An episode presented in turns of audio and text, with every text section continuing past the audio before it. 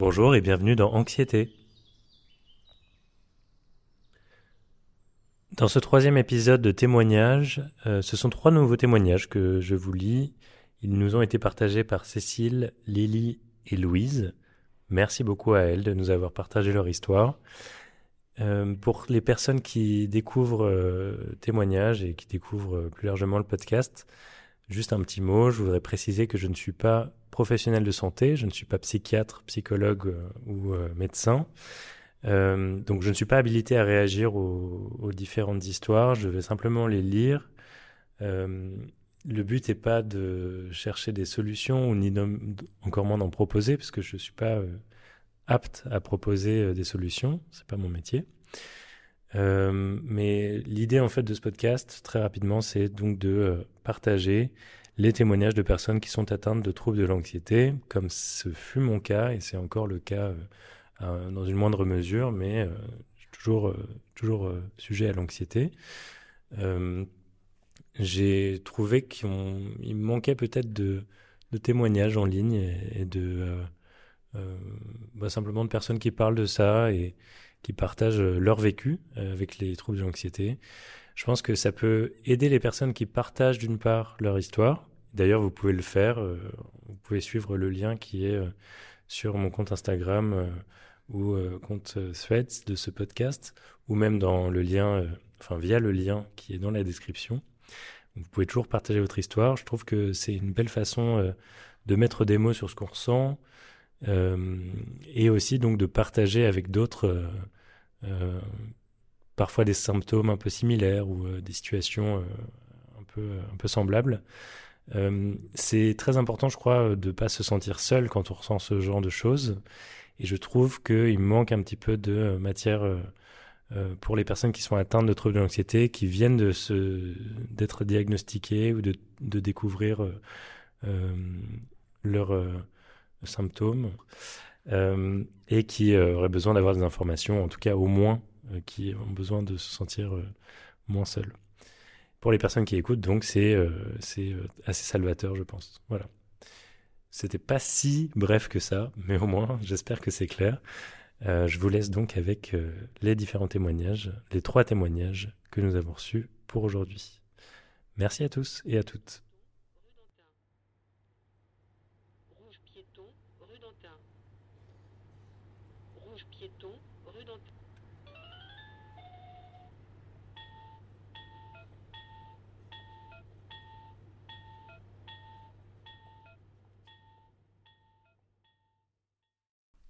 Témoignage de Cécile.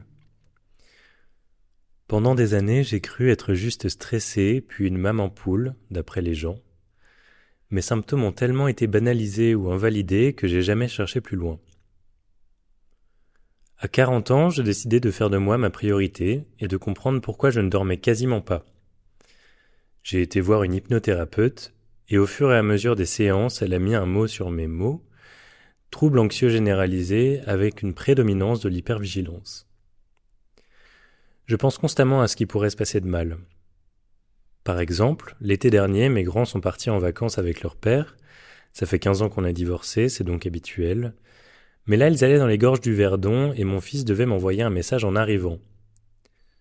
Plusieurs heures après l'heure d'arrivée prévue, je n'avais pas de réponse à mes messages et directement, j'ai pensé qu'ils avaient eu un accident de voiture, je les voyais dans un fossé, agonisant, et que personne n'aurait l'idée de me prévenir, puisqu'ils portent le nom de leur père.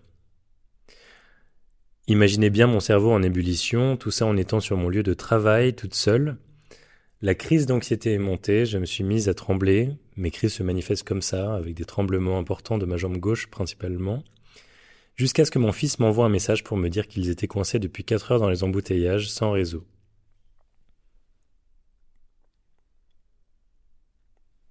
Les gens ont toujours dit de moi que je voyais le mal partout, mais c'est surtout que j'imagine le pire tout le temps, jour et nuit. Et c'est devenu de pire en pire, je dois tout planifier, tout contrôler et anticiper. Dès qu'il y a un changement non prévu, c'est la crise assurée. Je ne supporte plus de recevoir du monde chez moi, c'est trop épuisant. Je ne vais plus au cinéma ni en concert. Trop de monde, donc impossible d'anticiper. C'est difficile de prendre sur moi pour ne pas transmettre ça à mes enfants, Mon aînée est très anxieuse, mais plus anxiété sociale. Mon fils, lui, est très prévenant avec moi. Il m'envoie des messages régulièrement dès qu'il n'est pas à la maison, parce qu'il sait que je peux vite m'angoisser. Ma dernière de cinq ans reproduit certaines de mes peurs, notamment l'ascenseur qu'elle refuse de prendre avec moi, alors qu'elle le prend avec sa grand-mère. Et mon homme avait tendance à nier mon état jusqu'à ce qu'il soit témoin d'une violente crise. Parfois j'arrive à me contrôler, notamment au travail ou quand je dois rencontrer de nouvelles personnes, mais après je suis vidé et extrêmement fatigué.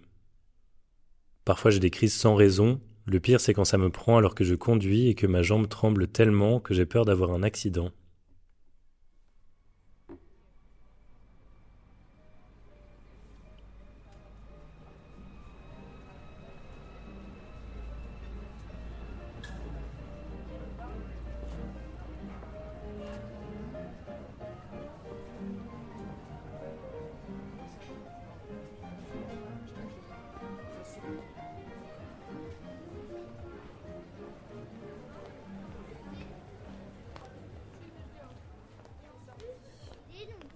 On a aussi le témoignage de Lily. J'ai toujours fait des crises d'angoisse quand j'étais ado, de l'agoraphobie, etc. Pour moi, c'était pas très envahissant, pas très fréquent, et je mettais ça sur le compte d'une enfance pas hyper simple avec mon père, avec des violences verbales et physiques. Quand j'ai eu 28 ans, j'ai commencé des études d'infirmière, et du coup j'ai eu accès à des connaissances niveau psy, et je me suis rendu compte qu'il y avait des choses pas normales dans mon comportement, Surtout beaucoup d'angoisse, je n'arrivais pas à prendre de recul et à dédramatiser les choses. Un jour, je suis tombé dans un stage en psy où clairement j'ai été harcelé. Et j'ai eu une très grosse crise d'angoisse avec insomnie et des idées noires, etc. Grâce à mes études, j'ai su qu'il fallait réagir, du coup j'ai filé aux urgences psy, et j'ai été prise en charge. On m'a expliqué que je souffrais d'un trouble de l'anxiété généralisée, que c'était une maladie et que là j'étais vraiment mal, il me fallait des médicaments. J'ai fini mon stage sous Atarax et j'ai survécu. Aujourd'hui, je gère et je vis avec mes médicaments quand je sais que je rentre dans un cycle anxieux. Ça fait dix ans que ça se passe plutôt bien. Avec un psychiatre, j'ai appris à reconnaître les signes qui me montrent que je rentre dans un cycle d'angoisse. Et déjà, le fait de savoir ça me fait relativiser. Je prends mes médicaments sur cinq jours le soir et ça passe en général. J'essaie aussi de ne pas me mettre en situation où j'aurais du mal à gérer.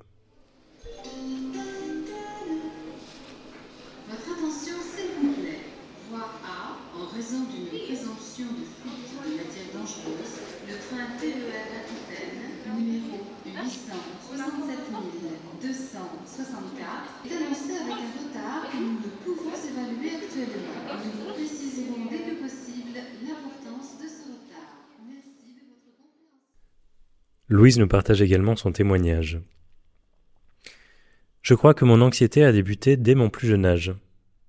Bébé, des pleurs inexpliquées, des années à dormir avec mes parents, le sentiment de ne jamais être comme les autres. Je ne veux pas aller en classe de mère, je ne peux pas quitter mes parents, j'ai peur de prendre le bus pour aller à la piscine, je refuse les soirées pyjama, je ne pars pas en vacances avec mes grands-parents, etc. Mes carnets secrets sont remplis de pages sur lesquelles j'écris Faites mon Dieu que je ne meure pas cette nuit, faites que je ne fasse pas de cauchemars.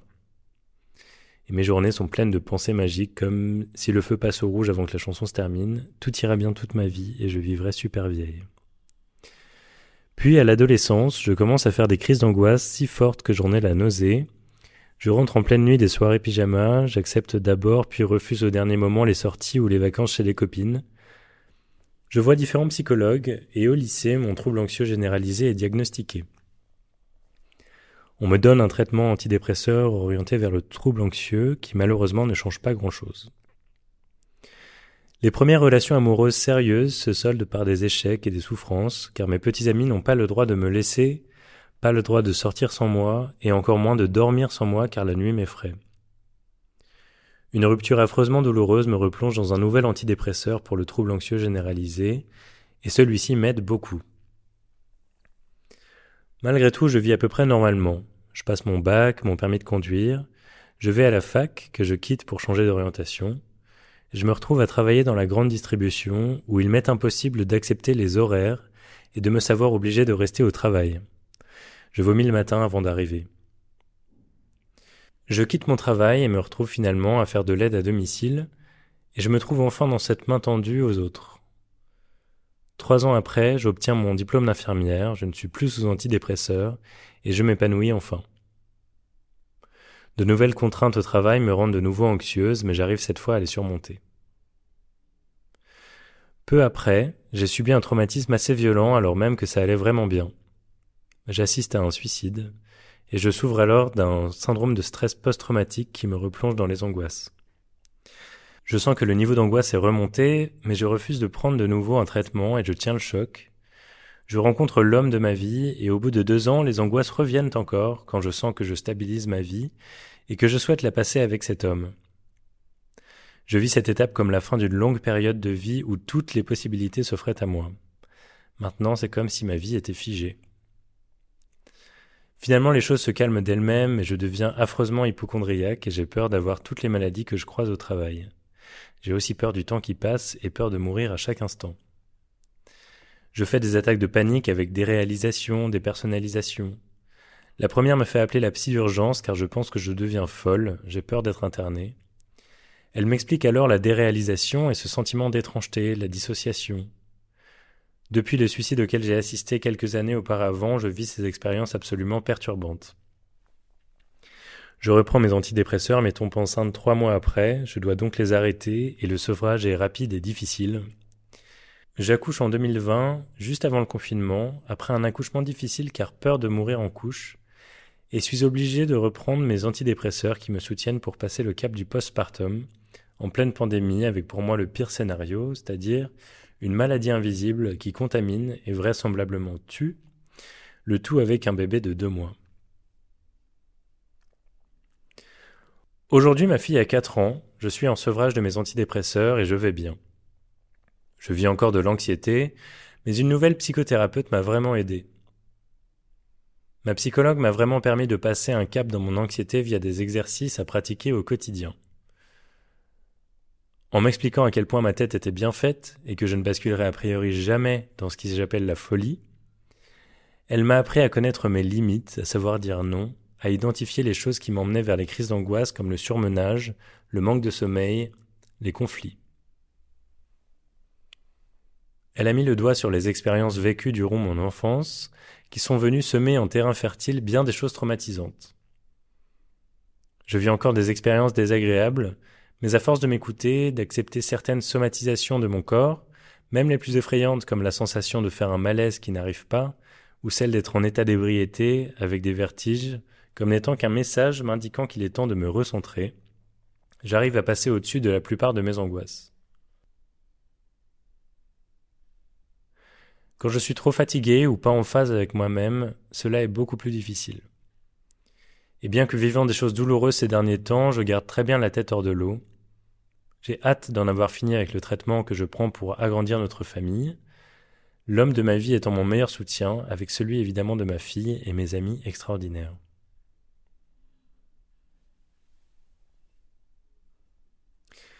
Et Louise nous conseille plusieurs choses. Tout d'abord, Bonjour Anxiété. Donc, c'est le compte Instagram qui a été créé et rédigé euh, par euh, Marco Coiffard. Le Club des Anxieux qui se soignent, qui est une bande dessinée euh, psy. Et le compte de Jean Labiche sur Instagram, que je suis également, qui partage des informations importantes et intéressantes sur l'anxiété. Sur